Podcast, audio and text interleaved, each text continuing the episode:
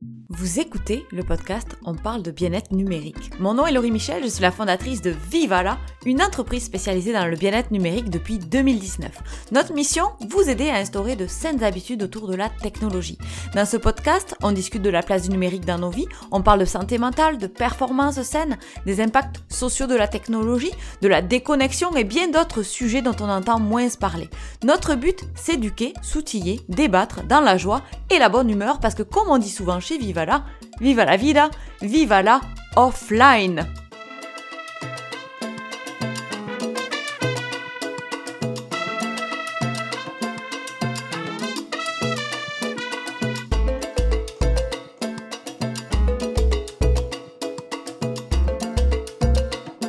Merci à Isarta, notre partenaire de.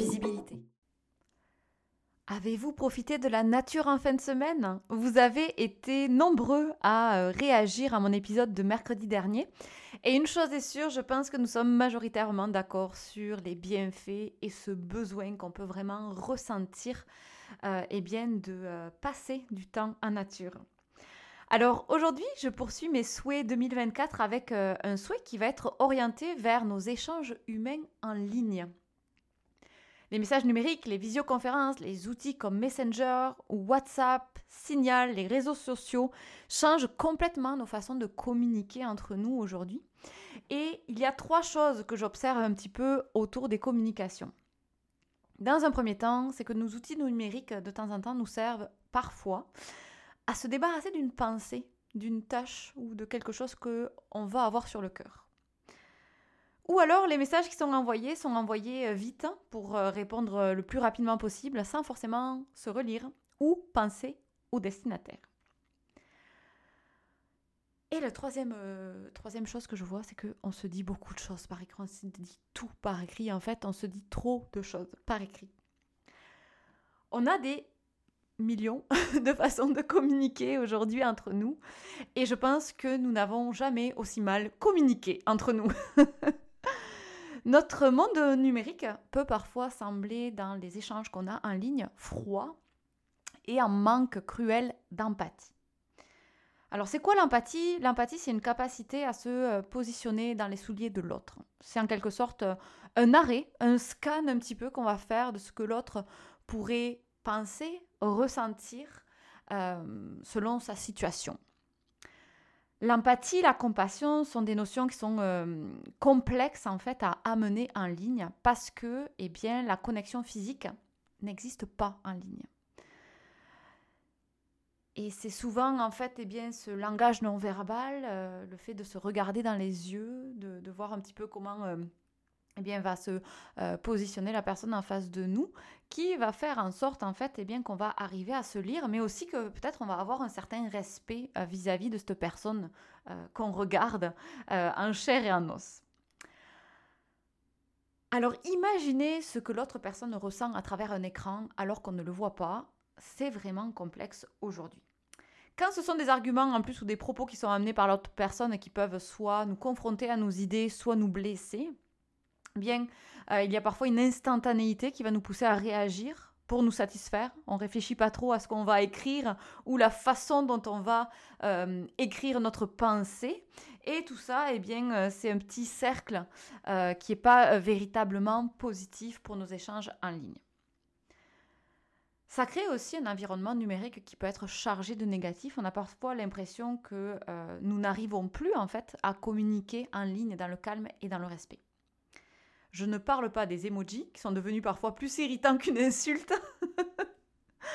Alors, pour 2024, pour cette nouvelle année, je nous souhaite de développer une empathie numérique dans nos conversations en ligne.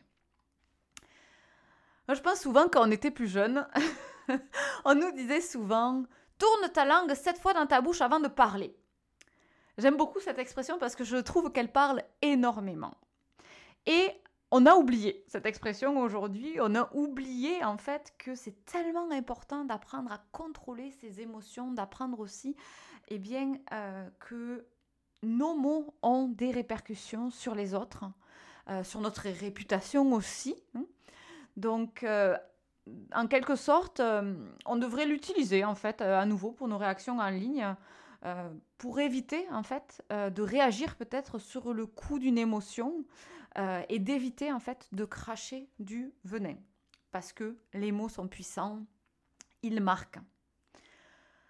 Alors pour atteindre cette empathie, je pense à quelques actions qu'on pourrait prendre. Dans un premier temps, c'est un engagement individuel vis-à-vis de ses propres gestes. Hein. Par exemple, on peut relire le message qu'on est en train de lire. Parce que des fois, on va le lire euh, en travers, vite fait. On est en train de déballer les aliments en revenant du supermarché, puis hop, on répond là immédiatement pour se soulager. Donc ça, ce genre de gestes, on va essayer de les arrêter. On va euh, essayer de lire. Moi, je, vous invite vraiment à lire les messages quand vous êtes prêt à lire les messages. Donc prêt mentalement, prêt aussi par rapport à l'environnement dans lequel vous allez lire votre message. Est-ce que vous pouvez le comprendre? Est-ce qu'il y a un calme qui vous permet de le lire correctement et de le traiter? Le deuxième point, ça va être, oui, de gérer ses émotions. Hein. Euh, même si le message il est contrariant, eh à la rigueur, on se déconnecte. Hein. On va prendre une marche, on essaie un petit peu de, ventiler toutes les idées qui nous viennent dans la tête. L'idée, c'est d'analyser, d'essayer de penser le message sous tous les angles. Euh, parce qu'on peut faire des erreurs des fois sur le coup de l'émotion. Moi, j'en ai fait. Euh, on le regrette après. Donc, envoyer un message qui, avec la, il n'y a pas la tonalité de voix hein, par écrit, donc euh, euh, des fois ça peut sonner bien quand nous on l'écrit, mais euh, eh bien il va être interprété d'une façon qu'on n'avait pas pensé. donc là aussi, il y a une réflexion à avoir. Est-ce que ma réponse doit être par écrit? Souvent c'est facile, on l'envoie comme ça rapidement, mais là aussi à réfléchir. Il y a certaines informations, c'est toujours mieux d'avoir un appel pas un message enregistré, je parle d'un appel, où on va vraiment avoir une connexion en direct avec la personne, ou se voir. L'autre aspect que je vois, eh bien, c'est un engagement sociétal vis-à-vis des messages de tout le monde. Donc là, ce serait plus dans la sphère, on va dire, publique. Euh, donc tout ce qui est plateforme comme les réseaux sociaux, par exemple. Euh, il y a des questions qu'on peut se poser hein, par rapport à euh, certaines communications qu'on pourrait voir, certains messages qui pourraient nous paraître positifs ou négatifs. Par exemple, est-ce que je dois répondre à quelque chose qui est négatif? Parfois, ignorer, c'est la meilleure option parce que répondre, ça fait que empirer la situation. Ensuite, si vous voulez débattre en ligne, il y a des façons aussi peut-être de réduire en fait des fois l'anémosité qu'on peut euh, euh, envoyer sans le vouloir. Par exemple, poser des questions en fin de message. Euh, admettons, on fait un test, on répond à une personne en lui disant je vais réfléchir à votre propos. Pour ma part, je pense que X, Y, Z. Que pensez-vous de ceci? Je pense que c'est vraiment important en fait parce que ça, ça permet de dire à l'autre personne qu'on respecte ses sentiments, on respecte son avis aussi. Parce qu'il faut se remettre dans le contexte, hein. les réseaux sociaux, euh, on a des algorithmes aujourd'hui qui passent leur temps à nous envoyer des choses qu'on aime, à nous satisfaire. Donc à nous montrer constamment des choses qu'on pense, avec lesquelles on est d'accord. Mais c'est vraiment important d'avoir une pluralité euh, dans ce qu'on lit et dans ce que euh, dans nos échanges en fait avec les autres personnes. Donc en résumé, arrêtez-vous quelques instants, réfléchissez à la façon dont vous vous adresseriez à cette personne si elle était en face de vous euh, et prenez le temps pour répondre. Relisez-vous. Ajoutez des emojis qui vont être respectueux et qui peuvent peut-être mettre un petit peu de tonalité mais positive. Pour moi, l'empathie numérique, ça se résume un petit peu comme ceci. C'est un contrôle de ses émotions, une analyse de sa capacité de traitement des communications et une écriture calme et respectueuse qui va prendre en considération eh bien, euh, les éventuelles répercussions que ça peut avoir sur les humains qui pourraient lire ce message. Nous sommes tous aujourd'hui devenus des créateurs de notre environnement numérique collectif. Et plus nous allons être respectueux en ligne, plus notre empathie va euh, se voir eh bien, améliorer. Mais il y a quelque chose qu'il ne faut pas oublier là-dedans. C'est qu'on a besoin d'interaction en personne. La communication numérique et les messages textes ne peuvent pas remplacer euh, les échanges qu'on va avoir de vive voix avec quelqu'un. Et ça nous aide aussi à travailler notre empathie, d'avoir des échanges en vrai avec les gens. On se connecte en ligne, on ne, se, euh, on ne sociabilise pas en ligne on se connecte, on répond. Euh, donc, c'est mon souhait.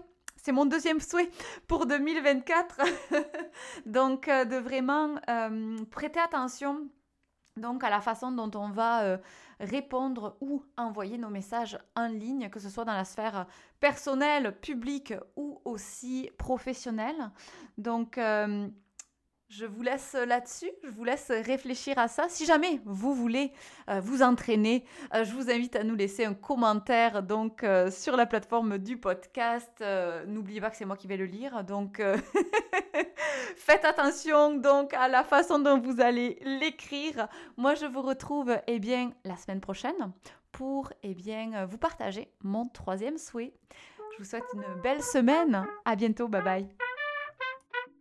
Merci d'avoir écouté cet épisode. Je vous retrouve mercredi prochain pour de nouvelles aventures. Je suis toujours curieuse de savoir ce que vous pensez du sujet qu'on a traité aujourd'hui, alors n'hésitez pas, vous avez nos coordonnées dans la description. Vous pouvez venir partager vos impressions. Vous pouvez également laisser des étoiles et des commentaires à propos de ce podcast, partagez à votre entourage parce que ça nous aide à diffuser nos réflexions sur cet enjeu sociétal qu'est l'hyperconnectivité, la déconnexion, bref, la gestion du numérique en général. Moi, je vous dis vive à la offline, à la semaine prochaine.